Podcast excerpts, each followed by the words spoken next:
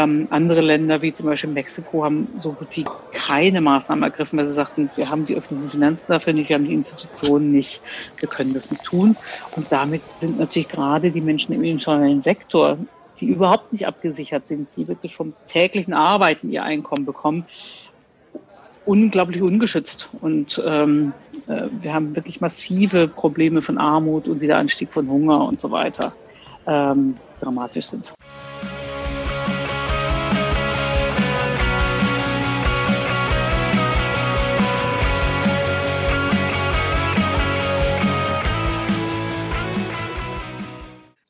Ja, bienvenida und herzlich willkommen in der Wirtschaft, Barbara und Martin. Schön, dass ihr da seid. Mit was stoßen wir denn heute an?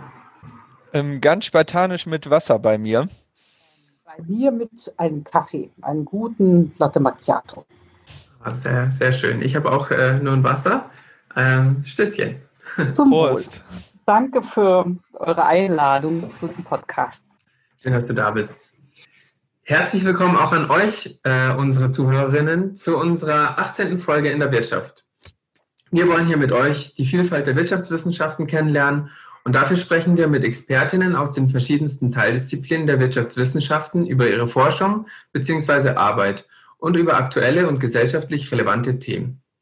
In unserer heutigen Folge wollen wir uns über Remittances, Hierarchien von Währungen und die wirtschaftlichen Maßnahmen in der Corona-Krise in Lateinamerika unterhalten. Und dafür ist heute Barbara Fritz bei uns zu Gast. Und hinter der Theke stehen heute für euch Martin und Rudi. Das bin ich. Schön, dass du hier bist, Barbara. Ich freue mich. Danke euch für die Einladung. Du hast äh, Wirtschaftswissenschaften in Tübingen und an der Freien Uni in Berlin studiert. Dort hast du auch promoviert und bist jetzt seit 2010 als Professorin für lateinamerikanische Wirtschaft sowohl an der Wirtschaftsfakultät als auch am Lateinamerika-Institut der FU tätig. Vorab die Frage an dich, Barbara. Woher kommt dein Interesse für Brasilien und auch das für Geldpolitik und Finanzströme? Das ist eine schöne Frage.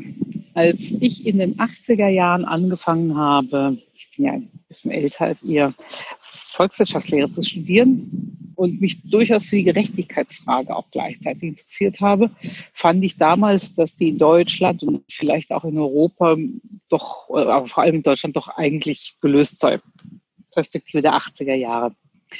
Ähm, und wollte mich deswegen, wollte mich deswegen mit anderen Regionen der Welt beschäftigen.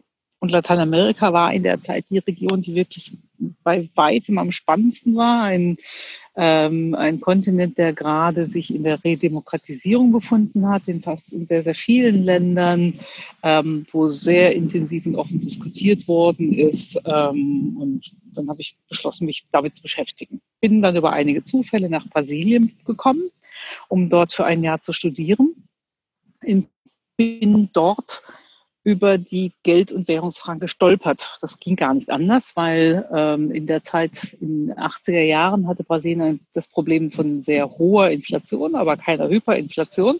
Und gerade als ich da ankam, gab es ein, war ein Stabilisierungsplanprogramm gerade in Kraft getreten, bei dem die Preise eingefroren waren. So plötzlich, äh, und, und dann gab es Schlangen. Ähm, Produkte waren Mangelware.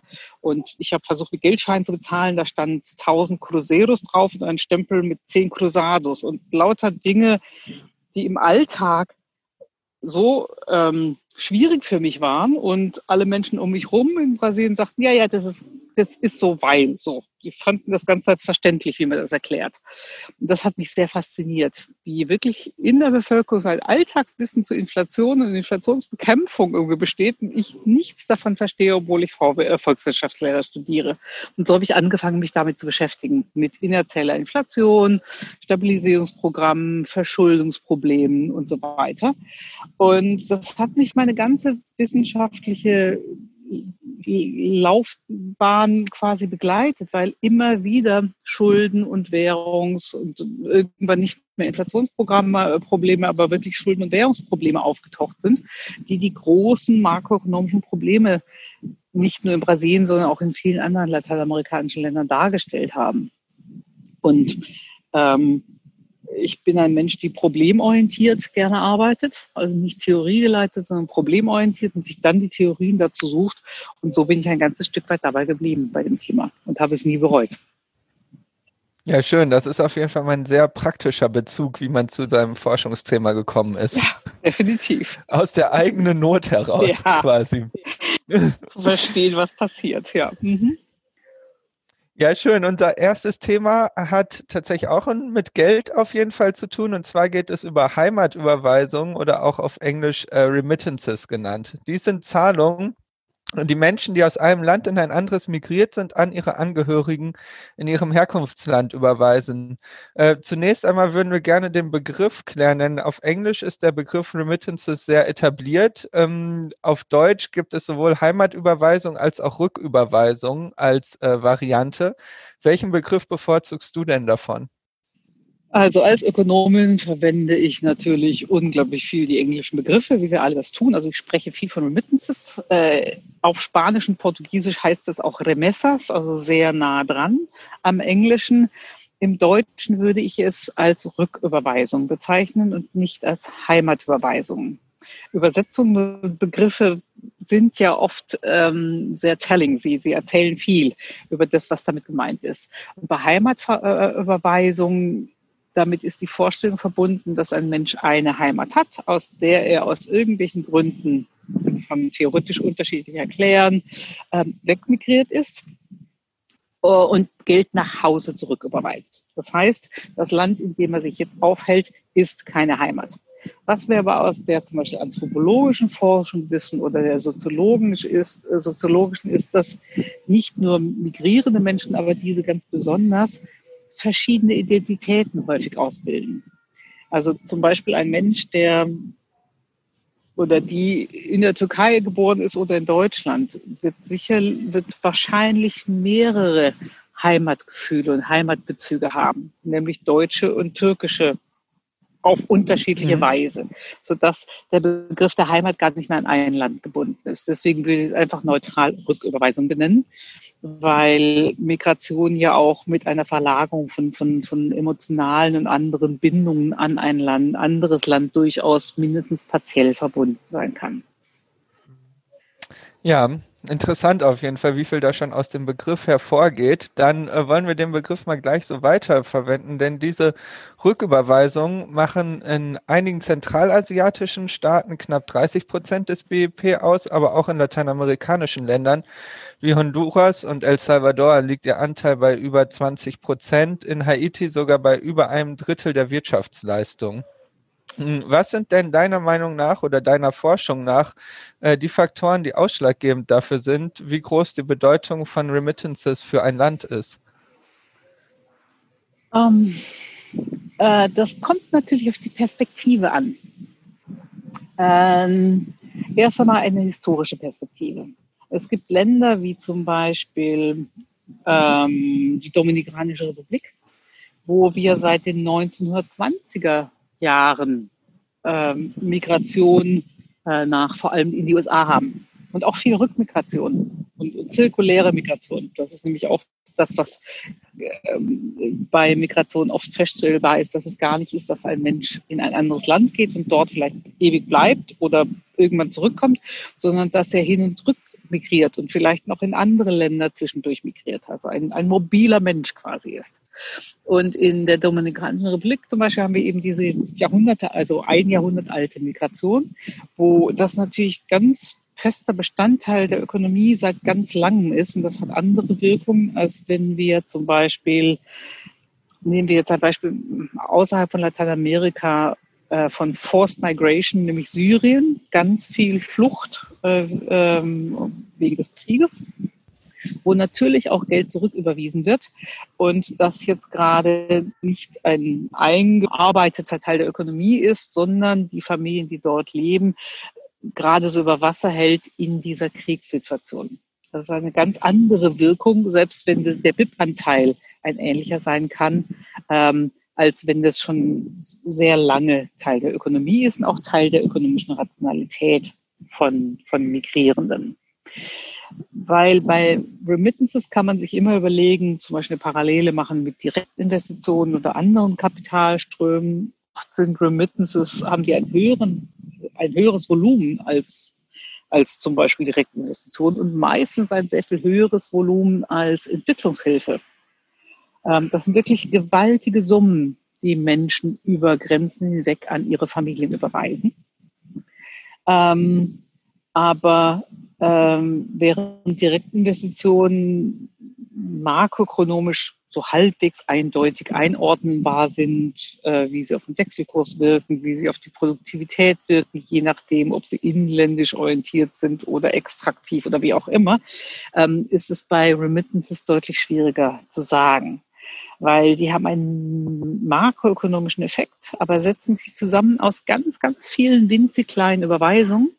Und die sind entstanden heraus aus der Logik was, was die neuere ökonomische Theorie dazu sagt, die New Economics of Labor Migration und verwandte Ansätze, ähm, dass es eine Überlebensstrategie von Familien ist, die in der Regel ärmer sind und die versuchen, wenn man es rein ökonomisch interpretiert, so eine Familie als ökonomische Einheit sieht, die transnational auch agiert, die versucht, ihr Portfolio von Investitionen von Humankapital äh, zu diversifizieren. Und in einer Ökonomie, zum Beispiel der der Dominikanischen Republik, die immer wieder Schocks hat wegen globaler, ähm, globaler Ereignisse, ob das nun irgendwie Rohstoffpreise sind oder so etwas wie das Einbruch, der Einbruch von Tourismus jetzt, ähm, zu kompensieren, indem Familienmitglieder quasi auch außer Landes geschickt werden, wo diese Schocks nicht gleichzeitig auftreten. Sodass es eine Risikodiversifizierungsstrategie ist von Familien. Ja, jetzt äh, nochmal kurz zu der Frage nochmal zurück. Also du hast quasi gesagt, entscheidend dafür, ob ein Land quasi viel äh, oder Remittances eine hohe Bedeutung haben, ist ähm, unter anderem, dass es quasi eine Migrationsgeschichte gibt, eine längere mhm. Migrationsgeschichte. Und kann man auch sagen, dass es äh, eher in ärmeren Ländern eine größere Bedeutung hat? Nicht unbedingt. Das ist ganz interessant. Ähm, also nehmen wir das mal global wenn wir danach gehen würden, dass die ärmsten Länder die höchsten Migrationsraten und deswegen auch die höchsten Remittance-Raten im Vergleich zu BIP haben, dann müssten äh, die subsaharischen Länder die höchsten Migrations-Remittances-Raten haben. Haben sie aber nicht. Ähm, mhm. sondern ähm, es hat viel mit Geschichte von Migration zu tun, weil Migration nämlich so in Netzwerken verläuft. Wenn man einen Onkel in den USA hat, dann ist es einfacher, in die USA zu migrieren, weil man weiß, man weiß, man landet schon irgendwo an und kriegt so eine erste Unterstützung ähm, und, und einen ersten Job vielleicht und kann irgendwo wohnen und so weiter, als wenn niemand dort ist. Das heißt, Migration ist etwas, was sich selbst verstärken kann. Zweitens, ähm, ähm, das hat es natürlich mit geografischer Nähe zu tun. Deswegen ist Zentralamerika, die Karibik, eine Region, die sehr, sehr starke Migration in die USA hat, in die richtigen USA. Und das hängt natürlich auch zusammen ganz stark mit Immigrationsmöglichkeiten, die in den USA über diese 100 Jahre sehr unterschiedlich waren. Es gab Zeiten, nach dem Zweiten Weltkrieg zum Beispiel und bis in die 80er, wo immer wieder so ähm, Zeitarbeitsprogramme aufgelegt worden sind, so ähnlich wie Spanien es lange auch gemacht hat, äh, wo wirklich Arbeitsmigration reingeholt worden ist, so ein deutsches Gastarbeiterprogramm. Dann gab es immer wieder Zeiten, wo Migration ohne Papiere, um das Wort der Illegalität nicht zu verwenden, ähm, nachträglich legalisiert worden ist. Das ist in den USA immer wieder passiert und das ist natürlich dann auch wieder ein Anreiz für neue Migration. Ähm, und das Dritte ist, warum sind es nicht die ärmsten Länder, wo Migration stattfindet? Migration erfordert Kapital. Mhm. Ganz, ganz arm, ganz arme Menschen, die keinerlei finanzielles Kapital haben oder ähm, können es sich nicht leisten zu migrieren, weil Migration ist teuer. Für sich von einem Land in das andere zu bewegen, kostet nicht nur die Transportkosten, sondern zum Beispiel in die USA heutzutage zu migrieren, ähm, hat ganz hohe Kosten für quasi das Bezahlen von Menschenschmuggel. Mhm. Und die kann sich nicht jeder leisten. Das heißt, es sind nicht nur, es sind nicht in der Regel die allerärmsten Länder, die sagen, bei mir ist das Einkommen so niedrig, jetzt gehe ich raus. Äh, was so eine ganz neoklassische Vorstellung von, von Migration ist. Und die gibt es auch als Theorie. Wie gesagt, es gibt so Push-Pull-Faktoren und ähm, der Lohn, das Lohnniveau ist natürlich ein ganz entscheidendes. Das heißt, äh, die migrieren, wo der Anreiz, einen höheren Lohn zu kriegen, am höchsten ist. Ne? Mhm. Das müssten dann die ärmsten Länder sein. Aber das sehen wir empirisch definitiv nicht, sondern so etwas wie Geschichte der Migration, Migrationsnähe und auch ein gewisses eher unteres, mittleres Einkommen pro Kopf ähm, gibt eine sehr viel stärkere Neigung zur Migration, weil eben Kapital auch dafür ähm, erforderlich ist. Mhm. Gibt es denn auch Studien darüber, wie viel Leistungsfähigkeit den Herkunftsländern quasi dadurch verloren gehen, dass die Menschen ausgewandert sind, die dann später Remittances schicken? Ähm, das ist natürlich immer eine heiße Diskussion, die sogenannte Brain Gain versus Brain Drain Diskussion. Mhm. Also ich habe ja vorher schon gesagt, ähm, es gibt diese neoklassische Idee von Migrationsursachen, diese Push-Pull-Faktoren. Also der Pull-Faktor ist irgendwie der, der Lohn, das Lohnniveau zu Hause und der Push-Faktor ist das Lohnniveau anderswo. Und man nimmt einfach die Differenz und daraus kann man erklären, wie viel migriert wird. Ne? Mhm. Weil die Leute haben einfach einen Anreiz, individuelles ähm, ähm, ihren individuellen Lohn zu erhöhen, ihr, ihr Einkommen während diese New Economics of Labor Migration sagen, das hat gar kein, also das ist viel zu rational ähm, auf einen Faktor hin gedacht. Ähm, wir haben ganz viele Faktoren bei Migration. Wir haben diese Netzwerkeffekte, wir haben diese Friktionen von Migration und wir haben vor allem die Familie der Migranten und Migrantinnen, die wir als Einheit denken müssen. Also von diesem ähm, methodischen Individualismus weggehen und die Familie als ökonomische Einheit fassen. Also ist nur Public Economics ein bisschen fortgeschritten. Und die, diese, die, die Antipode quasi, die, die Gegenthese zu der neoklassischen äh, Migrationstheorie, die sagt, die Leute gehen wegen, weil sie besser verdienen woanders, Punkt, ist ähm, eine strukturalistische Migrationserklärung, die sagt, wenn ein Entwicklungsmodell überhaupt also nicht funktionieren kann, weil das ein Fall von abhängiger Entwicklung ist, von, von einem dependent, von einem peripheren Land, das in seiner Einbindung in die Weltwirtschaft ähm, immer schlechter wegkommt. Also so aller lateinamerikanischen Strukturalisten von Raul Prebisch, der immer sagt, Rohstoffexporteure profitieren viel weniger vom Welthandel als die Rohstoffimporteure und Fertiggutexporteure. Mhm in so einer Perspektive ähm, ist Migration dann quasi ein Ausdruck von Unterentwicklung, von nicht entwickeln können und von ähm, ungenügenden Beschäftigungsmöglichkeiten. Das ist quasi die strukturalistische Gegenthese zu der klassischen, wo diese New Economics of Labor Migration versucht, das ein Stück weit zu entideologisieren und ähm, die Familie und deren Überlebensstrategien in die Mitte zu setzen. So was Ähnliches kann man machen mit dieser Diskussion von Brain Drain und Brain Gain. Ist es so, dass die Länder dann quasi ausbluten, weil die intelligentesten und bestausgebildeten Länder Leute weggehen? Das wäre die Brain Drain Hypothese.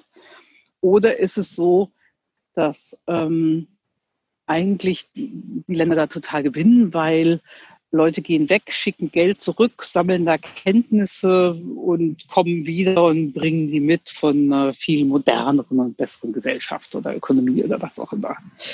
Das sind die beiden Extreme und für beide gibt es natürlich Studien und empirische Beispiele und so weiter, was die New Economics of Labor Migration macht. Ähm, und die geht zurück auf die Analyse von ganz langfristigen Migrationsprozessen, wie ich es für die Dominikaner Dominikanische Republik ähm, ähm, ein bisschen gezeigt habe. Ähm, die sagen, Migration findet ganz viel in Wellen statt, in intergenerationalen Wellen und findet auch zirkulär statt. Wir können so etwas wie Brain Drain haben, das besser ausgebildete und auch diejenigen mit etwas mehr Kapital, weil man das braucht für Migration, das Land verlassen und das einen echten Verlust gibt.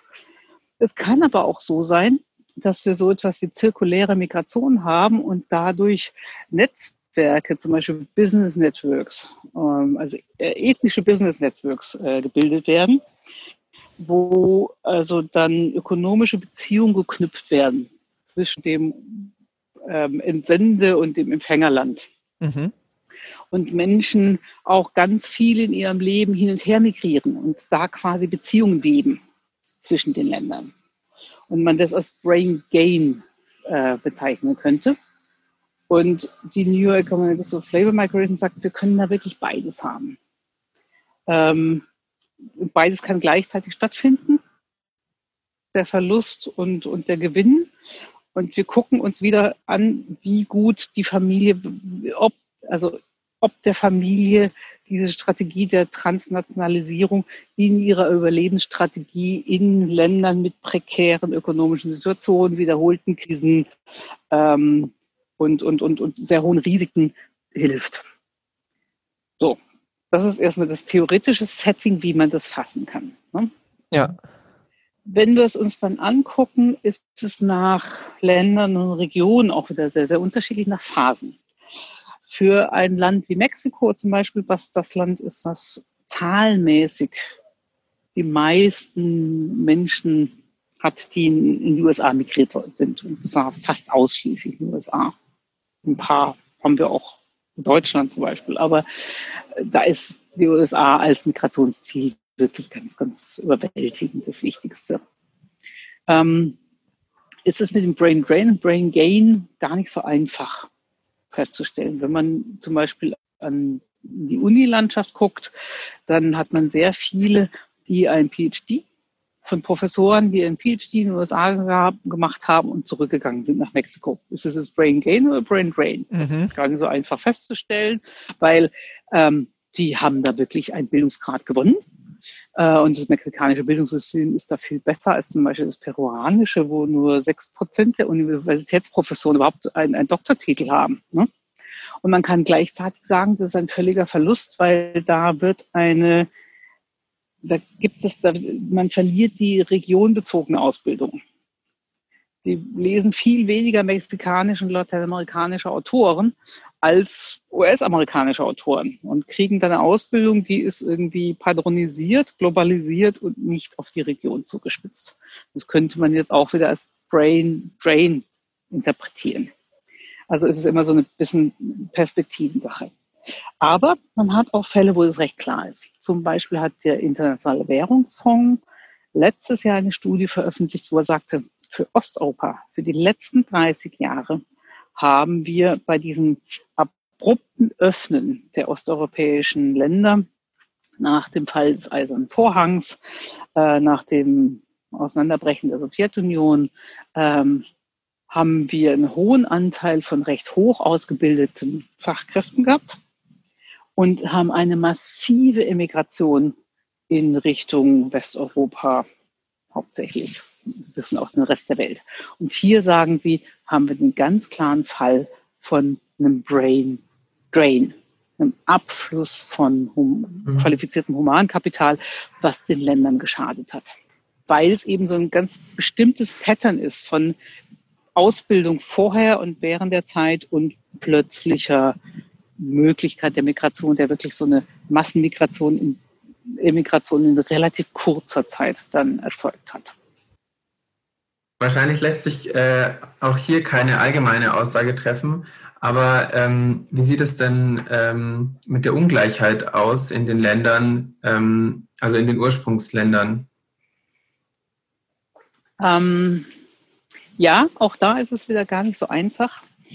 Fangen wir vielleicht mit dem etwas einfacheren Thema an, der Armut. Ähm, also auch da kommt es wirklich wieder, wie gesagt, drauf an. Aber da gibt es jetzt zu Lateinamerika doch eine ganze Reihe von Studien, die sagen, ähm, diejenigen, die emigrieren, kommen nicht aus den untersten zehn Prozent von, von, von, von Einkommensbeziehern, wenn man so die Gini-Kurve nimmt, ne? Äh, die Verteilungskurve von, von Einkommen. Die kommen irgendwie aus dem zweiten, dritten oder vielleicht auch vierten ähm, Dezil in der Regel. Es gibt aber auch natürlich Hocheinkommensmigration, gibt es auch. Ähm, das heißt, wir haben nicht eine Reduzierung oder keine starke Reduzierung von absoluter Armut. Aber wir haben doch und dann oft wieder innerhalb von bestimmten Regionen von einzelnen Ländern, wie zum Beispiel Mexiko, eine redu deutliche Reduzierung von relativer Armut. Zum Beispiel im Süden von Mexiko, wo äh, die Migrationsraten sehr, sehr hoch sind, oder im, im, im Zentralhochland von Ecuador. Ähm, weil man ja wegen dieser Netzwerkeffekte Migration nicht, Immigration nicht gleichmäßig aus dem ganzen Land hat, sondern in der Regel aus bestimmten Regionen, die ärmer sind, aber wo auch diese Migrationsnetzwerke sich stärker ausge, äh, ausgeprägt haben. Und da hat man dann schon das, das Phänomen, wenn ich jetzt Ecuador und Mexiko nehme, dass dort die relativen Armutsraten deutlich gesunken sind über Immigration. Durch die Rücküberweisung. Was die Verteilung dann. angeht, durch die Rück genau, durch ja. die Rücküberweisung. Weil das eine ist ja immer, das ist, ähm, das sind die zwei Seiten einer Münze. Das eine ist die Immigration und das andere sind die Rücküberweisungen. Mhm. Die sind sehr, sehr eng miteinander verbunden. Es ist nicht so, dass jeder Mensch, der emigriert, immer Geld zurücküberweist. Und er tut es auch nicht gleich viel und gleichmäßig und so weiter. Aber trotzdem ist das immer ein wichtiger Faktor. Dieses kann Geld an meine Familie überweisen. Mhm. Ähm, was die Verteilung angeht, ist es natürlich nochmal sehr viel komplexer. Nehmen wir jetzt zum Beispiel kleine Gemeinden in Chiapas, einer der ärmsten Regionen in Mexiko, im Süden von Mexiko, stark indigen geprägt, sehr stark von Migration geprägt. Ähm, da gibt es also die ganz Ärmsten, die nicht migrieren können. Und dann gibt es die etwas weniger Armen, die stark migrieren und die jetzt Geld von zu Hause bekommen. Die Ungleichheit zwischen den ganz Armen und denen, die Verwandte im Ausland haben, wird größer. Ähm, aber gleichzeitig werden diejenigen, die Verwandte im Ausland haben, Geld bekommen, etwas besser ausgestattet als die schon Reicheren. Und was für einen Effekt das dann wirklich auf die Gini-Kurve gibt, ist wirklich schwer zu sagen. Das kommt da sehr stark drauf an. Es kommen dann noch ein paar zusätzliche Faktoren dazu, vor allem der Immobilienwert. Was migrierende Menschen oft tun, ähm, oder die Form von Remittances, ist oft ähm, zu Hause, sage ich auch zu Hause, im Ursprungsland ähm, ein Haus zu bauen. Und oft auch nach und nach, weil wir wissen ja, dass finanzielles Sparen für arme Menschen in entwickelten Schwellenländern oft sehr schwer ist. Die haben kein Bankkonto, bekommen auch keinen Zugang, haben auch kein Vertrauen in Banken oft. Ähm, das heißt, monetäres Sparen ist, ist schwer. Und dann wird in Teilimmobilien gespart. Dann wird immer ein Stück Haus gebaut, wenn man Geld hat.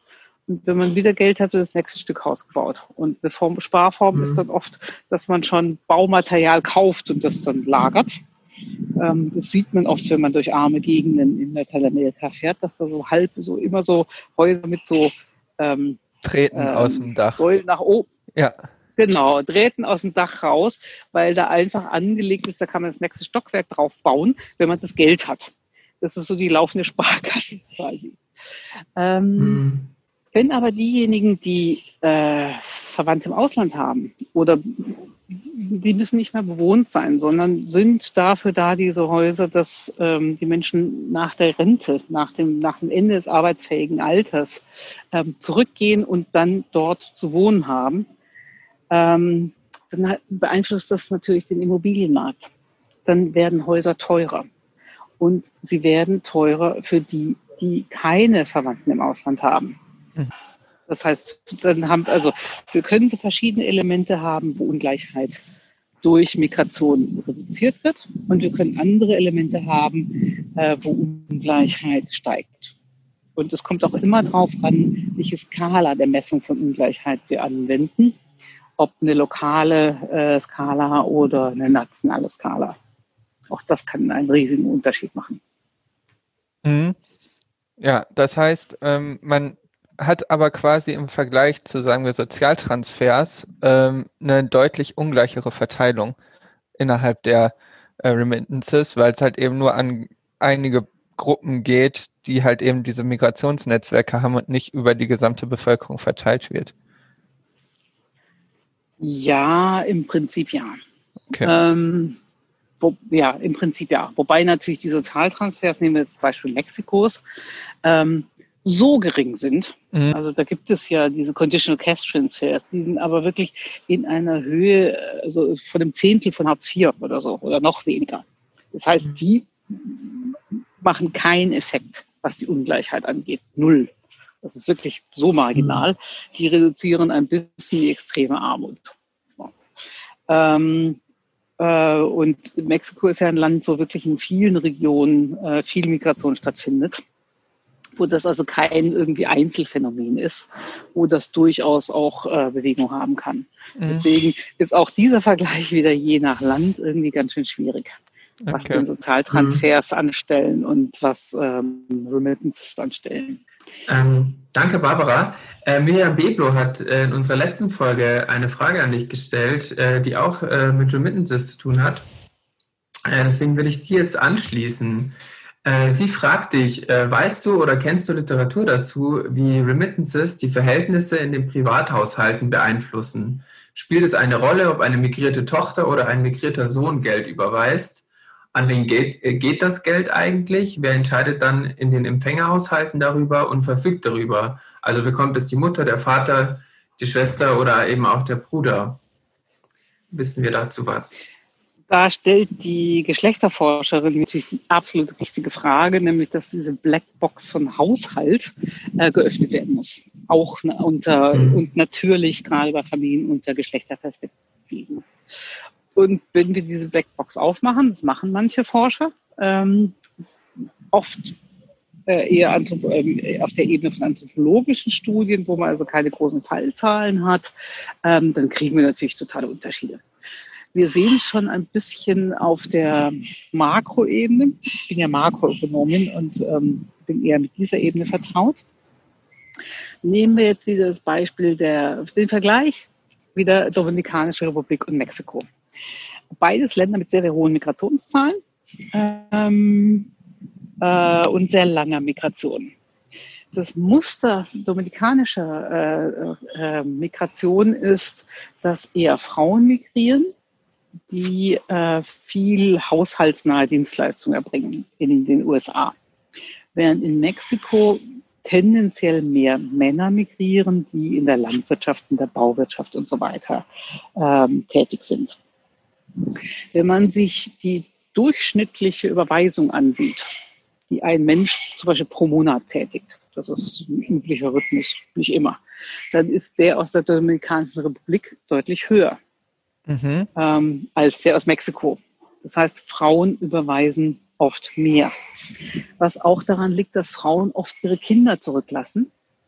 Bei den Großeltern, bei der größeren Familie diese groß zu ziehen. Und für sie natürlich das Hauptmotiv der Migration ist, ihre Kinder besser zu versorgen, sodass sie wirklich einen, oft einen höheren Anteil von Geld zurücküberweisen, während der mhm. bei Männern dann auch niedriger ausfallen kann, weil andere Motive noch für mit verbunden sind. Das heißt, das, das, das kann man nicht durchgehen, aber bei diesem Beispiel sehr klar unterschiedlich ausmachen. Und die Anthropologen sagen, es liegt auch daran, dass die Dominikanische Republik relativ klar eine matrilineare Gesellschaft ist. Die Frauen wissen, auf die Männer können sie sich nicht verlassen. Für das Großziehen der Kinder müssen sie selbst sorgen. Und ähm, dann ist eben die, die, die Form der Einkommenserzielung so eine andere bei Frauen nochmal. Ähm, was jetzt die haushaltsinternen Entscheidungen angeht, ähm, ist es natürlich unterschiedlich. Und ich glaube, man muss auch nochmal, also wer entscheidet über, was mit dem Remittance passiert. Da haben wir nicht nur die Ebene, wer zu, im, im, im Herkunftsland darüber entscheidet, Großeltern, die Eltern, die Kinder oder so, sondern auch, äh, ob und wie derjenige oder diejenige das Geld schickt, mhm. entscheidet. Es gibt mhm. zum Beispiel Remittances in Kind inzwischen ähm, deutlich verbreitet. Es gab schon vor 20 Jahren oder so die ersten ähm, Handelshäuser quasi, äh, Warenhäuser, die, über die man dann quasi in den USA eine Waschmaschine kaufen konnte in Mexiko und ausliefern lassen konnte. Da heißt, das hat, da hat dann der Mensch in den USA entschieden, ah, die Familie braucht jetzt eine Waschmaschine und hat die gekauft und dann wurde die dahin geschickt ah. aus Mexiko. Ne? Das heißt, es hat die, die, die Entscheidung extrahiert aus der Empfängerfamilie. So mhm. etwas gibt es, aber das ist nicht das gängige, durchgängige Muster. Ähm, sehr oft werden Remittances verwendet einfach für Daily Needs, für die Stromrechnung, äh, für was weiß ich, Schuluniform, Schulgeld, äh, Krankenversicherung, äh, so, ne, diese Dinge. Äh, und da ist es dann auch gar nicht so ganz wichtig, wer darüber entscheidet. Wichtiger ist, wenn dann mal größere Geldsummen kommen, wie die entschieden werden. Ich kenne dazu nur so kleine Studien, so auf der anthropologischen Ebene, wo dann so tiefen Interviews mit einzelnen Familien getätigt werden, die sagten, also bei so großen Entscheidungen ist es dann wieder der Mann, der entscheidet, ob man jetzt das Haus weiterbaut oder ein Auto kauft. Und bei den kleinen Entscheidungen ist es oft die Frau, die es tut. Aber das ist nicht auf einer größeren Skala von Large N, kann ich das nicht absichern. Mhm. Aber ja, es ist eine total spannende spannend. total spannende mhm. Frage, diese Blackbox der, Blackbox der Familie zu öffnen. Ja, auf jeden Fall. Mhm. Genau, wir würden auch bei deinem Thema Geld und Finanzströme mhm. bleiben und haben als zweiten Themenblock heute und wollten wir uns gerne über Währungshierarchien unterhalten. Und mhm. wenn ich das richtig verstanden habe, ist mit Währungshierarchien ja nicht gemeint, wie viel einer Währung ich für eine Einheit äh, meiner Währung bekomme, sondern was äh, genau bilden Währungshierarchien ab? Ich versuche es mal erstmal intuitiv mit einer Rückfrage zu klären. Wenn ihr so etwas wie ein Äquivalent von 500 Euro zu sparen hättet, in welcher Währung würdet ihr das sparen? Würdet ihr das im Euro sparen, im Dollar oder im brasilianischen Real? Mm, Ganz schnell beantwortet. Wahrscheinlich aus, äh, weil es am wenigsten Aufwand ist, in Euro. Okay. Und äh, dann nehme ich den Euro raus. Ich nehme jetzt den US-Dollar und den brasilianischen Real. Dann würde ich den US-Dollar nehmen, weil ich glaube, dass die Währung stabiler ist. Mhm. Ich würde auch sagen, weil ähm, sozusagen der US-Dollar ans Öl gebunden ist, äh, dass da sozusagen eine starke Stabilität sozusagen das deshalb gegeben ist. Ähm, prima. Das ist intuitiv so, was wir alle uns denken. Es gibt Währungen, da haben wir ein höheres Vertrauen rein, die scheinen uns stabiler und andere Währungen, die erscheinen uns weniger stabil. Und darum geht es bei der Währungshierarchie ob der Dollar jetzt ans Öl gebunden ist. Besser ist es nicht. Der Ölpreis ist so dermaßen instabil. Aber trotzdem, die, die, der Dollar ist die, die Hegemonialwährung der Welt. Ich glaube, es ist eher andersrum, dass mhm. das Öl an den Dollar gebunden ist und er deshalb das seine Öl Wichtigkeit auf jeden Fall äh, gesichert wird. Ah, äh, warum jetzt der Dollar die, Dollar die Hegemonialwährung ist, äh, ist noch eine andere Frage. Und das Öl mag da eine Rolle spielen. Ähm, ich glaube aber nicht, dass man es nur über das Öl erklären kann. Mhm. Aber es gibt da unterschiedliche Erklärungsweisen. Ähm, es gibt, ähm, also man kann diese Währungshierarchien auf unterschiedliche Weisen erklären. Es gibt zum Beispiel Eichengreen und andere Autoren, die haben eine recht bekannte Hypothese von des sogenannten Original Sin ähm, ähm, entwickelt, der Ursünde, wo sie sagen, es hat nichts mit der biblischen Ursünde zu tun. Es ist nur so, dass wir feststellen empirisch, dass Länder ähm, nur diejenigen Länder sich in ihrer eigenen Währung international verschulden können, deren Währungen am Weltmarkt international schon lange etabliert sind und die groß sind, mhm. große Währungsräume, ne, wenn man sie anguckt. Äh, und Länder, die klein sind oder später mit ihren Währungen dazugekommen sind, die können das nicht. Und es hat, das ist das Ergebnis ihrer empirischen Forschung, nichts mit Wirtschaftspolitik zu tun oder politischer Instabilität oder Inflation oder Schuldenkrisen, sondern da gibt es mhm. so eine historische Legacy die sie auch für historisch fürs 19. Jahrhundert für lateinamerikanische Währungen nachweisen, die nach ihrer Entstehung mit der Unabhängigkeit der Länder überhaupt nicht auf dem Weltmarkt gelandet sind. Ihre Theorie ist, das ist eine Portfoliotheorie. Große Investoren, globale Investoren wollen mit wenig Währungen dealen und handeln und wollen nicht mit so kleinem Kruppzeug irgendwie rummachen. Also Größe und Etabliertheit.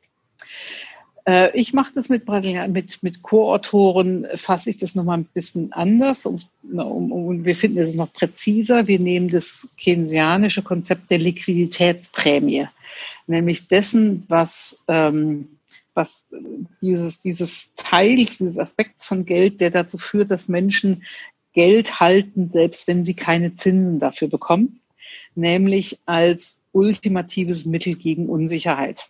Wenn, solange ich mhm. Geld in der Tasche habe oder auf dem Konto sofort greifbar und ich glaube und ich auch glaube, dass das Geld in meiner Tasche nicht weginflationiert und damit nicht wegschmilzt in seinem Wert und die Bank nicht morgen zumacht oder mit dem Geld verschwindet, ähm, mir Cash, obwohl es keine Rendite erbringt, also Geld reines in seiner Reinform ähm, Unsicherheit reduziert, weil ich dann auf alles vorbereitet bin, was mit einer kapitalistischen Geldökonomie lösbar ist, was ich kaufen kann. Also Geld als ultimatives Gut, ne? was natürlich von allen Umweltproblemen und so weiter absieht. Ne?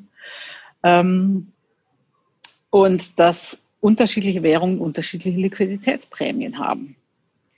Ähm, und der Dollar eine deutlich höhere Liquiditätsprämie aufweist, wie auch gerade intuitiv so das gewählt habe, als zum Beispiel der brasilianische Real. Mhm. So, mhm. Ähm, das heißt, dass in der Regel, ähm, wenn Brasilien Kredite aufnehmen will für große Entwicklungen, sagen wir jetzt mal ein bisschen neuer entwickelt, die Entwicklung von Sonnenenergie, um ähm, sein Energielevel umweltfreundlicher und, und das, das Energieangebot, Energieversorgung stabiler zu machen dann gehen wir mal davon aus, dass in Brasilien dafür nicht genügend Kapital vorhanden ist oder das zu teuer ist und international äh, Brasilien damit jetzt ähm, Anleihen begibt. Dann ist es in der Regel so, jedenfalls es war sehr lange so, dass Brasilien dann nur in Dollargeld beliehen kommt. Mhm. Der Dollar ist die Währung, in der der meiste Handel weltweit äh, denominiert wird. Ähm, und wo in dem auch die meisten Kreditfinanzkontrakte denominiert sind. Okay, dann leiht sich also Brasilien Geld in Dollar. Der US-Zins ist gerade spektakulär niedrig. Wunderbar. Das Problem ist, wenn aus irgendeinem Grund, ähm, also es wird da Sonnenenergie produziert in Brasilien, in Brasilien damit, also investiert da rein und produziert. Ähm, und diese Sonnenenergie wird auf dem brasilianischen Markt abgenommen und verkauft in brasilianischen Real. Alles wunderbar. Funktioniert, ähm, wettbewerbsfähiger Markt, die Nachfrage ist da. So. Jetzt wertet aber aus irgendeinem Grund der brasilianische Real ab gegenüber dem US-Dollar. Dann ist mit dem brasilianischen Energiemarkt und der Erzeugung von Sonnenenergie immer noch alles völlig in Ordnung. Aber plötzlich ist zum Beispiel diese eine Milliarde US-Dollar die da aufgenommen worden ist und die vorher, sagen wir mal, der Wechselkurs war 1 zu 2, 2 Milliarden Reais Schulden wert war, wert war, bei einer Abwertung um, sagen wir jetzt mal 100 Prozent. Der äh, Real ist jetzt, also der Dollar ist jetzt von 1 zu 2 zum Real auf 1 zu 4 gegangen. Vier Reals sind jetzt ein Dollar. Ist diese eine Milliarde US-Dollar Schulden in Reais hat sich plötzlich verdoppelt. Das mhm. sind jetzt nicht mehr zwei Milliarden Reais, sondern vier Milliarden Reais. Was natürlich diesen Produzenten und Stromanbieter von Sonnenenergie völlig in den Ruin treibt, weil sich plötzlich sein Schuldenniveau verdoppelt hat. Und das ist so ein Grundproblem, äh, was Länder haben mit Währung mit niedrigeren Liquiditätsprämien, die weiter unten in der Währungshierarchie sind, weil ihre Verschuldung häufig in Fremdwährung stattfindet. Und diese mhm. Fremdwährungsverschuldung ist sensitiv zu Währungsveränderungen. Und wir haben jetzt so einen Extremfall genommen. Es kann auch sein, dass vorher irgendwie die US-Investoren oder die internationalen Investoren gesagt haben, ah, es kann sein, dass der abwertet. Also gibt man nur noch kurzfristige Kredite, setzen die Zinsen hoch. Also es kann sich graduell da annähern. Und das nennt sich dann eben so ein Original Sin Phänomen, wo man dann sogenannte Bilanzeffekte wegen Abwertungen hat, die mhm. unglaublich schädlich sind. Weil wenn dann also diese Sonnenkollektorenunternehmen äh, jetzt plötzlich solche Zahlungsprobleme Zahlungsprobleme bekommt bei seinen internationalen Schulden, dann kriegt es auch Zahlungsprobleme bei seinen nationalen Schulden beim nationalen Bankensektor. Ähm, dann hat der Bankensektor ein, ein größeres Problem von, von Zahlungsausfällen. Das kann ganz schnell auf den Staat um, umschwappen. Oft hat man dann so, dass dann international verhandelt wird, dass der Staat jetzt schnell diese Verschuldung übernimmt, damit die Zahlungsbilanz nicht betroffen wird. Zack, hängt der Staat mit drin. Und dann hat man größere Schulden und Währungskrisen damit verbunden. Sehr spannend.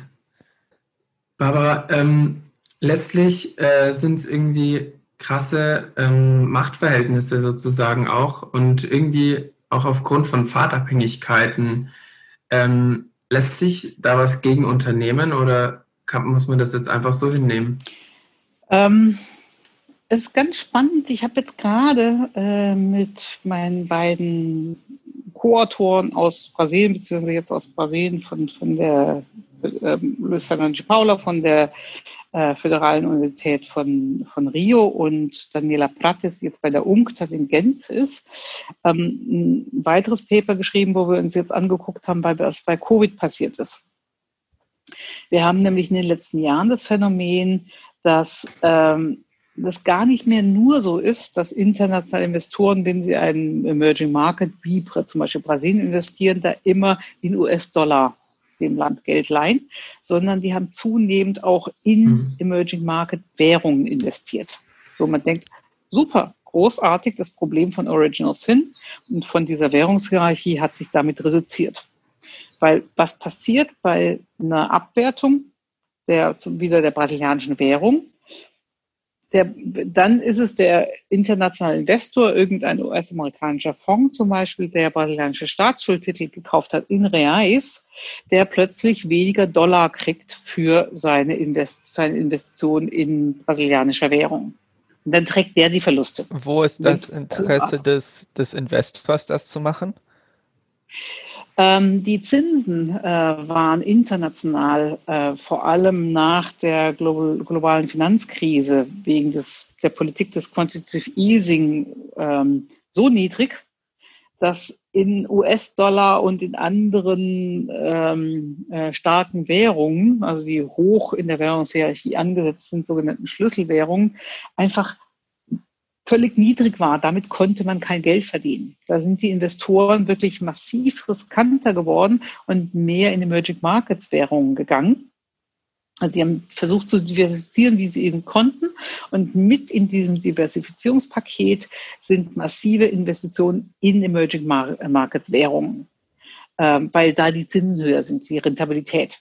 Da hat dann der Hunger nach Rentabilität, äh, nach, nach Zinsgewinnen äh, oder finanziellen Gewinnen quasi hm, war, hat dann überwogen gegenüber diesem, dieser, diesem Unterschied in der Liquiditätsprämie.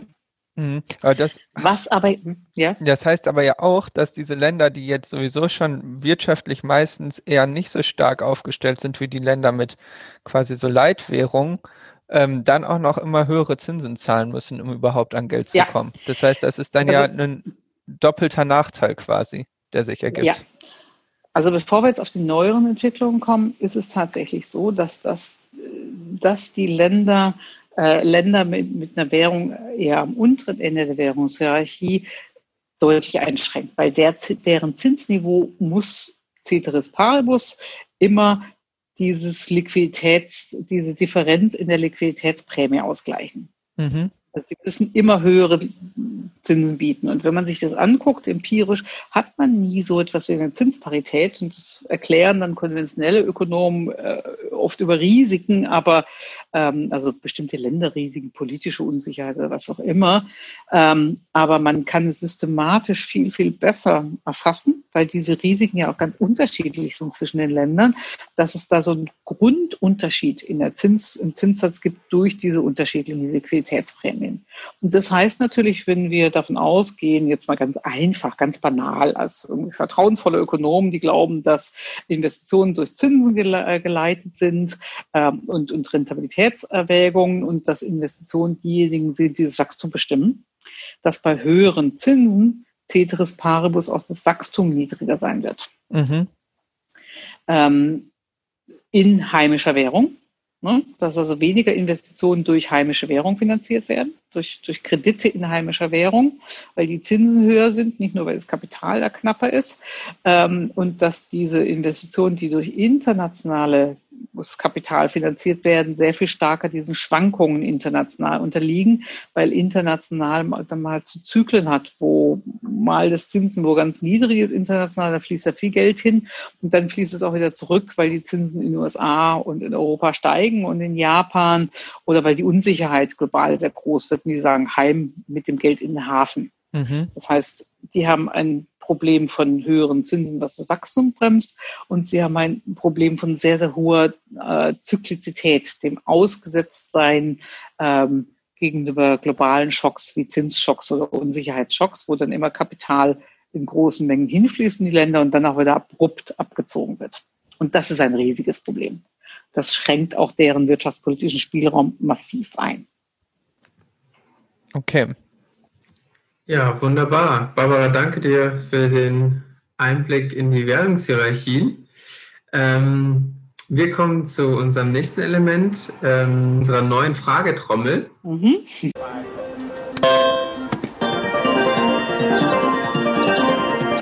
Das möchte ich dir kurz erklären, Barbara. Ja.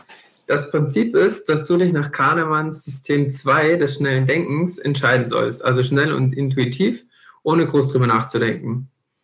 Ähm, noch als Hinweis, einige der Fragen sind so gestellt, dass sie für unterschiedliche Menschen unterschiedliche Bedeutung haben können. Und du hast auch einen Joker, also kannst du eine Frage überspringen. Wir okay. nennen sozusagen äh, zwei Begriffe und äh, du suchst dir einfach einen davon aus. Mhm. Genau.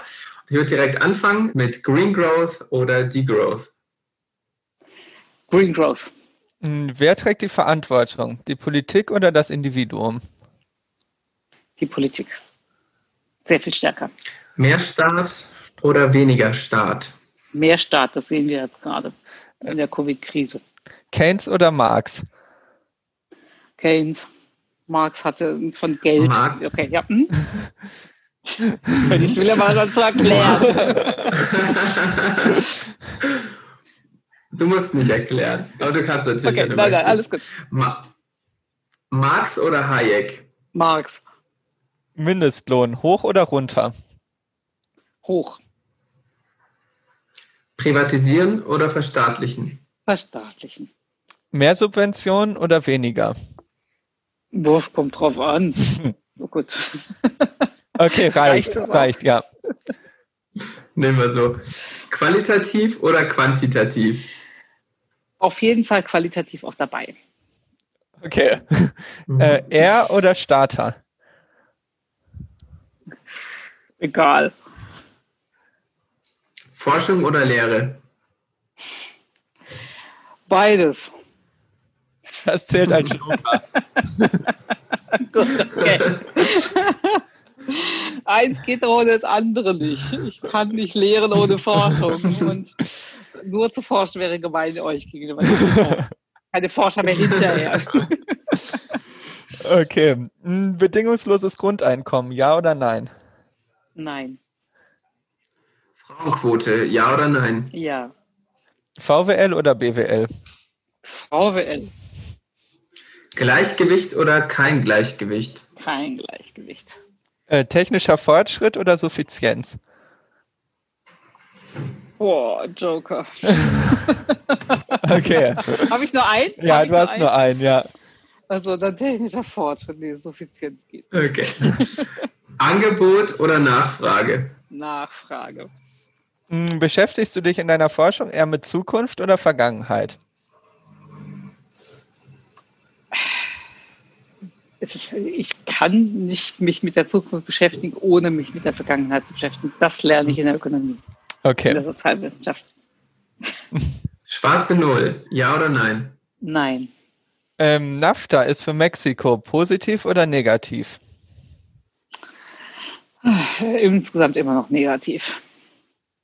Demokratisierung von Unternehmen oder Verstaatlichung? Demokratisierung. Mietpreisbremse einführen oder nicht? Ja. Erbschaftssteuer oder Vermögenssteuer? Vermögenssteuer. Flexible oder, oder? Oder? Ich zögere gerade. Das weiß ich gar nicht. Erbschafts- oder Vermögensteuer. Machen wir aber Erbschaftssteuer. Okay. okay. äh, flexible oder fixe Wechselkurse? Keins der beiden macht glücklich. Mhm. Es gibt kein perfektes Wechselkursregime. Klimakatastrophe. Optimistisch oder pessimistisch? Ja, eher pessimistisch. Mhm. Und dann noch zum Abschluss Aktiengesellschaften oder Genossenschaften? Ach, Genossenschaften. Bin ich mal nett zu euch. Ach, furchtbar. Wissenschaftler solche Fragen zu stellen, ihr quält uns. Danke, dass du mitgemacht hast. genau. Gerne. Ja, du hattest äh, jetzt schon öfter ähm, auch die Corona-Krise erwähnt und da möchten wir jetzt auch als letztes Thema für heute noch mit dir drüber sprechen, über die wirtschaftlichen Maßnahmen in der Corona-Krise, vor allem in Brasilien. Barbara, es ist jetzt genau zwölf Jahre her, als die Bank Lehman Brothers in Konkurs ging. Einerseits wurden damals Rettungsschirme in Höhe von mehreren Milliarden US-Dollar aufgespannt, um eine Pleitewelle von Banken weltweit zu verhindern. Gleichzeitig wurden Ländern des globalen Südens vorübergehend Entwicklungshilfen gekürzt, Heim äh, Rücküberweisungen gingen durch entstandene Arbeitslosigkeit im globalen Norden zurück, Banken des globalen Nordens zogen ihr Kapital aufgrund von Kreditengpässen aus dem globalen Süden ab und der Welthandel ging massiv zurück. Dadurch verloren Menschen, vor allem im exportorientierten globalen Süden, ein sehr mühsam verdientes Einkommen. Jetzt befinden wir uns wieder mitten in einer neuen Krise. Gibt es Parallelen und wurde aus der Vergangenheit gelernt? Was würdest du sagen? Allgemein jetzt bezogen, allgemein gesagt? Hm, schon auf, vielleicht auch auf lateinamerikanische Länder bezogen. Mhm. Also, ich, also die Erinnerung an die globale Finanzkrise und die Notwendigkeit von Rettungsmaßnahmen, staatlichen Rettungsmaßnahmen, ist lebendig. Das ist oft die gleiche Politikergeneration, die jetzt ähm, äh, in Regierungen ist, die das damals auch schon erlebt hat, vielleicht in anderen Positionen. Das hilft. Das hat auch geholfen, dass sehr viele Länder sehr schnell Maßnahmen ergriffen haben. Ähm, und dass es nicht völlig von dem Himmel fallen musste alles. Ähm, der Unterschied ist, dass wir jetzt natürlich eine Angebots- und eine Nachfragekrise haben. Damals war es eine Angebotskrise. Jetzt wegen der ähm, ähm, Reduzierung von Kontakten, Quarantänemaßnahmen und so weiter war es auch gleich eine Nachfragekrise. Die Menschen konnten nicht mehr konsumieren, weil sie nicht aus dem Haus konnten. Jedenfalls vieles. Ähm, äh, und eine extrem große, also eine Kollegin von mir hat es den keynesianischen Moment maximaler Unsicherheit genannt, gerade in den ersten Monaten. Ähm, von daher ist es eigentlich noch eine größere Krise als die globale Finanzkrise. Wenn wir jetzt auf Lateinamerika kommen, ähm, war Lateinamerika 2008 in einer anderen Situation, in einer deutlich besseren Situation, als es jetzt ist. Äh, wenn ich jetzt nur von der ökonomischen Seite kurz mhm. mal rede. Ähm, damals kamen die, hatten die Länder schon einige Jahre von relativ hohem Wachstum hinter sich, weil die Rohstoffpreise hoch waren, weil der Welthandel geboomt hat und die Länder sich aus einer Reihe von Finanzen, Schuldenkrisen Anfang der 2000er Jahre ziemlich rausgearbeitet hatten. Die hatten alle ihre Schulden an IWF abbezahlt, sie hatten wenig Außenschulden, sie hatten relativ volle öffentliche Kasse und Kassen und niedrige öffentliche Defizite und waren dadurch gar nicht so schlecht in der Lage, antizyklische Maßnahmen zu ergreifen. Und die Krise ging überhaupt nicht von ihnen aus, sondern das war eine Krise, wie der damalige Präsident Lula sehr schön gesagt hat, eine Krise, die von Menschen mit blauen Augen und blonden Haaren verursacht worden ist. Ähm, also eine Krise der nicht eine globale, sondern der Industrieländer, USA und der Eurozone und so weiter. Und die hat irgendwie die Region mitgerissen, ein Stück weit, aber nur ein Stück weit mitgerissen und ähm, sie hatte mehr Resilienz damals. Jetzt ist die Region in einem deutlich schlechteren Zustand gewesen, ökonomisch. Ähm, als, als die Covid-Krise losging, ähm, mit schon sehr niedrigen bis negativen Wachstumsraten in den letzten Jahren, wieder deutlich gestiegenen Verschuldungsquoten, was Außenverschuldung und auch Staatsverschuldung angeht, auch, auch aufgrund der Krise, niedrigen Rohstoffpreisen, ähm, und, und einem Wiederanstieg von Armut und Ungleichheit. Also wirklich in einem viel, viel schlechteren Zustand. Und da schlägt so eine Krise natürlich nochmal anders rein. Mhm. Und die Krise hat natürlich ihren Lokus in diesen Ländern genauso wie hier, weil Covid ist ja ein globales Phänomen. Ne? Es war ja nicht ein Finanzsektor in den USA, der explodiert ist und der Schockwellen den Rest der Welt gesandt hat, sondern diese Schockwellen haben, ähm, haben, haben überall stattgefunden. Ne?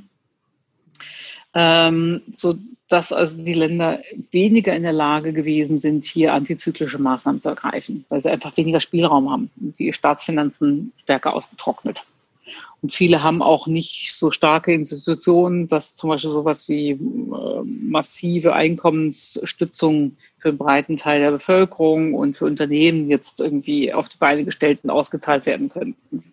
Das, man hat einen informellen Sektor, der da nicht ergriffen werden, gegriffen werden kann, ähm, der sehr schwer zu erreichen ist mit solchen Maßnahmen.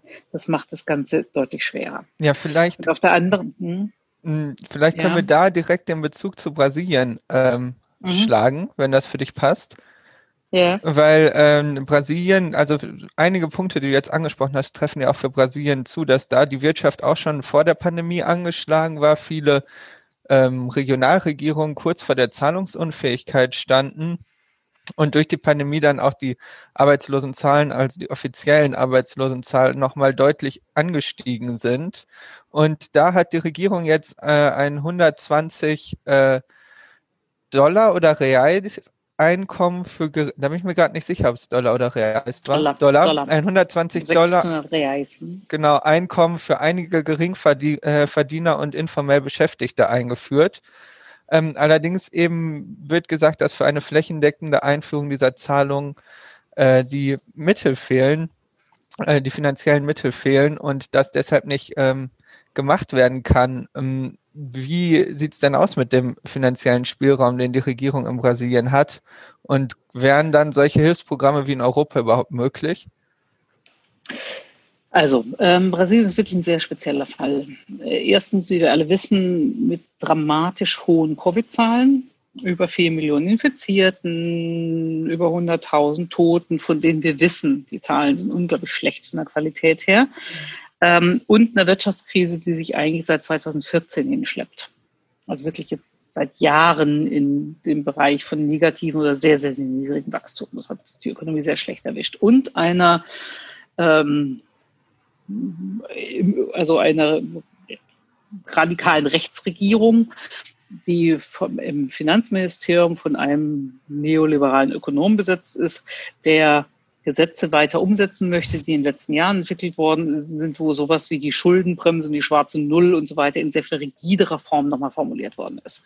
Und der eigentlich überhaupt nicht darauf eingestellt ist, auf Programme des Public Spending und dem eigentlich äh, das Einhalten von, von, von Haushalts, ähm, äh, dem Einhegen von Defiziten viel wichtiger ist. Also extrem schlecht vorbereitet. Ähm, Gleichzeitig ist aber trotzdem ähm, etwas passiert, was dann überraschend war.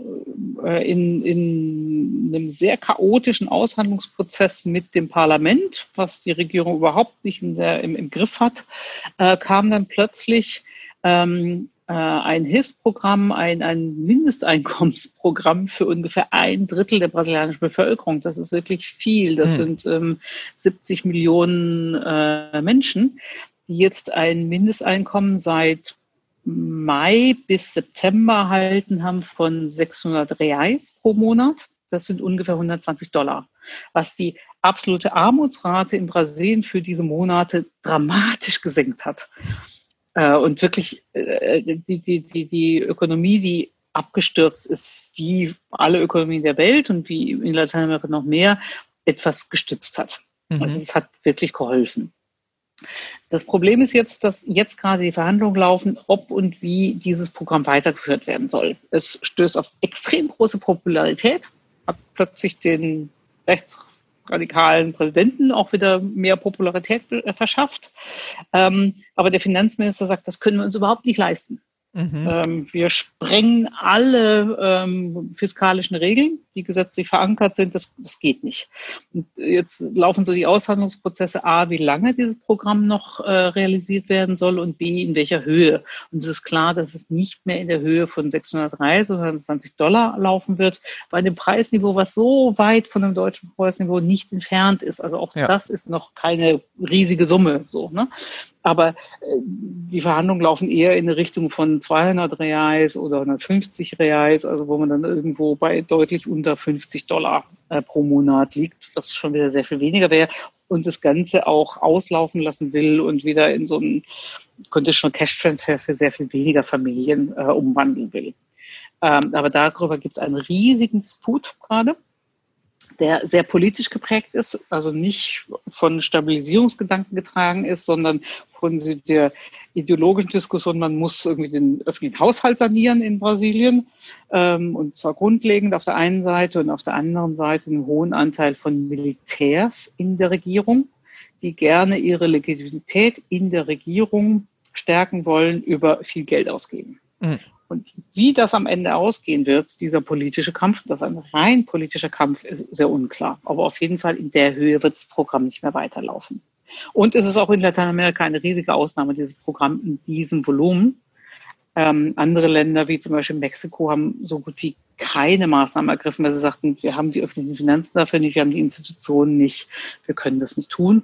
Und damit sind natürlich gerade die Menschen im informellen Sektor die überhaupt nicht abgesichert mhm. sind, die wirklich vom täglichen Arbeiten ihr Einkommen bekommen, unglaublich ungeschützt. Und ähm, äh, wir haben wirklich massive Probleme von Armut und wieder Anstieg von Hunger und so weiter, ähm, dramatisch sind. Ja, ähm, wie wird denn ausgewählt, wer da ähm, Geld bekommt, die 70 Millionen Brasilianerinnen und Brasilianer? Brasilien ist ein, ist ein Land und damit ist es auch in Lateinamerika in der kleineren Gruppe von Ländern, ähm, die ganz gute Institutionen dafür haben. Die haben inzwischen statistisch sehr klar und gut erfasst, welche Familien welches Einkommen haben. Also dieses ganz niedrige Einkommen ist über ein flächendeckendes Cash Conditional Transfer Programm die sind, also die sind drin in Programmen. Das läuft auch relativ gut, die, die Abdeckung und die Erreichung dieser Familien. Und dann gibt es über Steuererklärungen und so weiter, hat man da wirklich sehr, sehr klare ähm, äh, Identifizierungsmöglichkeiten. Ähm, das ist in Brasilien wirklich, funktioniert das ganz gut. Äh, nicht in allen Regionen gleichmäßig, aber doch relativ gut. Und im, im Vergleich zu anderen Ländern wie Peru zum Beispiel, wo es solche statistischen Erhebungen und Erfassungen von, von Bevölkerungsgruppen überhaupt nicht gibt, wo der informelle Sektor auch größer ist, der Anteil der indigenen Bevölkerung und so weiter, wo sowas überhaupt nicht möglich wäre. Aber da ist Brasilien gar nicht so schlecht. Mhm. Und ähm, werden darüber dann auch äh, die Menschen des informellen Sektors äh, erreicht? Weil du hast ja eben angesprochen, dass das durchaus eine Problematik ist, dass viele Menschen informell tätig sind. Ich meine, ich habe gelesen, es sind ungefähr 40 Millionen Menschen. Ich könnte mir auch vorstellen, dass es noch mehr mhm. sind. Mhm. Also, wenn wir zu Peru und Brasilien vergleichen, Peru ist ungefähr 60 Prozent der Ökonomie findet im sogenannten informellen Sektor statt. Bei mhm. Brasilien sind es irgendwie zwischen 40 und 50 Prozent. Das ist immer noch sehr hoch, aber weniger. Und wir haben andere Formen der statistischen Erfassung, die auch die, das, das äh, ganz gut ermöglichen, über wer wie in die Schule geht und über dieses Conditional Cash Transfer Programm Bolsa Familia, wo wirklich ähm, ganz gut die Einkommensströme auch, ähm, auch ein Teil, also auch sogar ein Teil der informellen Einkommensströme oder der nicht steuerpflichtigen Einkommensströme ähm, erfasst sind in Brasilien. Also wie gesagt, es ist, es ist, es ist auch teilweise über die allgemeine, ähm, die, die Krankenversicherung, die eine ähm, nicht beitragsabhängige ist, eine staatliche, ähm, ist, sind da Einkommensströme erfasst gar nicht so, wie wir uns das vorstellen, dass das ein völliges Dunkel sei, sondern der Staat hat da durchaus ähm, Einblick und Zugriff. Und würde, was würdest du sagen aus deiner Perspektive oder aus deiner Sicht, ähm, also quasi unter den Mitteln, die dem brasilianischen Staat zur Verfügung stehen, wie gut äh, würdest du die Corona-Hilfsmaßnahmen, also die wirtschaftlichen Maßnahmen einschätzen? Haben Sie da schon viel rausgeholt aus dem, was Ihnen möglich ist? Oder wären da noch äh, bessere Maßnahmen oder wirksamere Maßnahmen äh, auch möglich gewesen? Ja, natürlich, da wäre noch wirksamer. Also dieses äh, bedingungslose, also es ist ja kein bedingungsloses Grundeinkommen, weil es nicht für alle ist, sondern es ist ein, ein, Grundeinkommen, was jetzt für eine kurze Zeitspanne ausgezahlt worden ist, gebunden an das Einkommensniveau der Familien. Ne? Mhm. Und das war natürlich hochgradig wichtig. Trotzdem ist es bei weitem nicht ausreichend. Ähm, äh, auch Menschen, die ein bisschen über diesem Einkommen ähm, verdienen, ähm, leiden extrem unter der Krise. Ganz viele haben keine, also wo so etwas wie Arbeitslosenversicherung nicht greift. Wir haben keine Kurzarbeitsregime. Ganz viele haben ihre Jobs verloren oder sind einfach von den Arbeitgebern vor die Tatsache gestellt worden, dass sie weniger mhm. zahlen. So. Ähm, ähm, die Unternehmen leiden massiv. Die Unternehmen müssten sehr viel mehr gestützt werden. Und da gibt es mhm. irgendwelche Maßnahmen, ein bisschen hier, ein bisschen da, auch die Möglichkeit, Steuerschulden zu stunden und so weiter. Also vorgezogene Auszahlungen von Rentenzahlungen, die aber nur das Problem vertagen und nicht, nicht wirklich mhm. verändern mhm. von einer Ökonomie, die ganz stark von der Krise betroffen ist. Und was wir haben ist, die Investitionen sind auf Null schon bei einem extrem niedrigen Niveau. Ähm, und ähm, die Ökonomie ist trotz dieses Grundeinkommens für das Drittel der Bevölkerung für jetzt vier Monate extrem krisengebeutelt. Mhm. Ja, also ist die Lage ähm, doch ziemlich kritisch, auch aus wirtschaftlicher also, Sicht. Ja, also die Schätzung jetzt, wie, wie sehr das Einkommen, das, das pro Kopf, das Bruttosozialprodukt äh, sinken wird jetzt über den Verlauf des Jahres, die sind ja überall unglaublich instabil. Äh, das ist für uns Ökonomen jetzt, für die, die Konjunkturschätzungen machen, wahnsinnig schwierig, die Folgen dieser Corona-Krise abzuschätzen, weil sich ja immer, weil, weil die globalen Verflechtungen so unterschiedliche Auswirkungen haben können und so komplex sind und weil wir einfach auch den Verlauf der Krise so schwer abschätzen können mhm. äh, wie sehr jetzt der Waldhandel nochmal weiter unterbrochen wird, was denn, welche Unterbrechungen wo, äh, welche Folgen haben, dass diesen Konjunkturschätzungen wirklich, äh, den kann man nicht sehr trauen. Und bei Brasilien waren zum Beispiel Schätzungen äh, des Konjunktureinbruchs zwischendurch bei über zehn Prozent. Jetzt liegen sie bei irgendwie sechs Prozent oder so, was ja immer noch hochdramatisch ist. Ähm, von daher ist es also wissen wir, das trifft eine hochgeschwächte Ökonomie nochmal sehr stark. Aber wie stark sie es am Ende trifft, das werden wir irgendwann nächstes Jahr wissen. Aber das ist ja mit dem deutschen BIP nicht so viel anders. Auch da gab es ja schon die wildesten Schätzungen, die ja. wieder völlig revidiert worden sind. Ja, danke, Barbara, für äh, die Einblicke in Lateinamerika und vor allem auch in Brasilien zur momentanen Lage. Ähm, ich würde dann diesen Blog auch abschließen und äh, zur letzten Runde kommen. Gerne. Und ähm, Oliver Richt, das wird äh, bei uns zu Gast sein in der nächsten Folge. Er ist studierter Physiker und derzeit Doktorand am Lehrstuhl Internationale Wirtschaftsbeziehungen der Karl von Ossietzky Universität Oldenburg und forscht zu Nichtgleichgewichtsmodellen, physikalischen Rahmenbedingungen des Wirtschaftens sowie Wachstumszwängen. Was wolltest du ihn denn schon mal immer fragen? Er beschäftigt sich ja viel mit ähm, der Umweltfrage, der globalen Umweltfrage und Wachstum.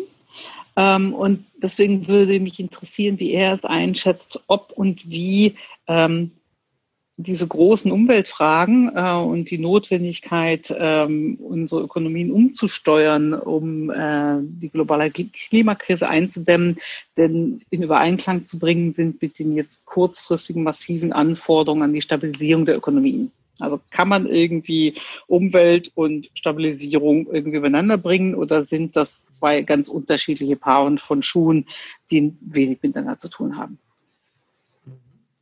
Da Dankeschön. bin ich sehr gespannt auf seine Antwort. Ja, das sind wir auch. Ja. mhm. Tatsächlich, ja. Ja, dann ähm, möchte ich äh, mich bei dir bedanken, Barbara, dass du heute bei uns hier mit in der Wirtschaft warst. Ich möchte mich auch bei allen Zuhörerinnen bedanken äh, fürs Zuhören wieder mal und fürs Unterstützen. Ähm, alle, die uns verfolgen möchten, können gerne einfach bei Twitter ähm, uns liken oder äh, gerne auch was spenden, wenn, ähm, wenn ihr möchtet. Ansonsten äh, könnt ihr auch einfach beim nächsten Mal wieder reinhören. Wir würden uns freuen. Und ähm, genau, in diesem Sinne würde ich sagen, bis zum nächsten Mal. Tschüss. Tschüss. Danke euch sehr. Tschüss.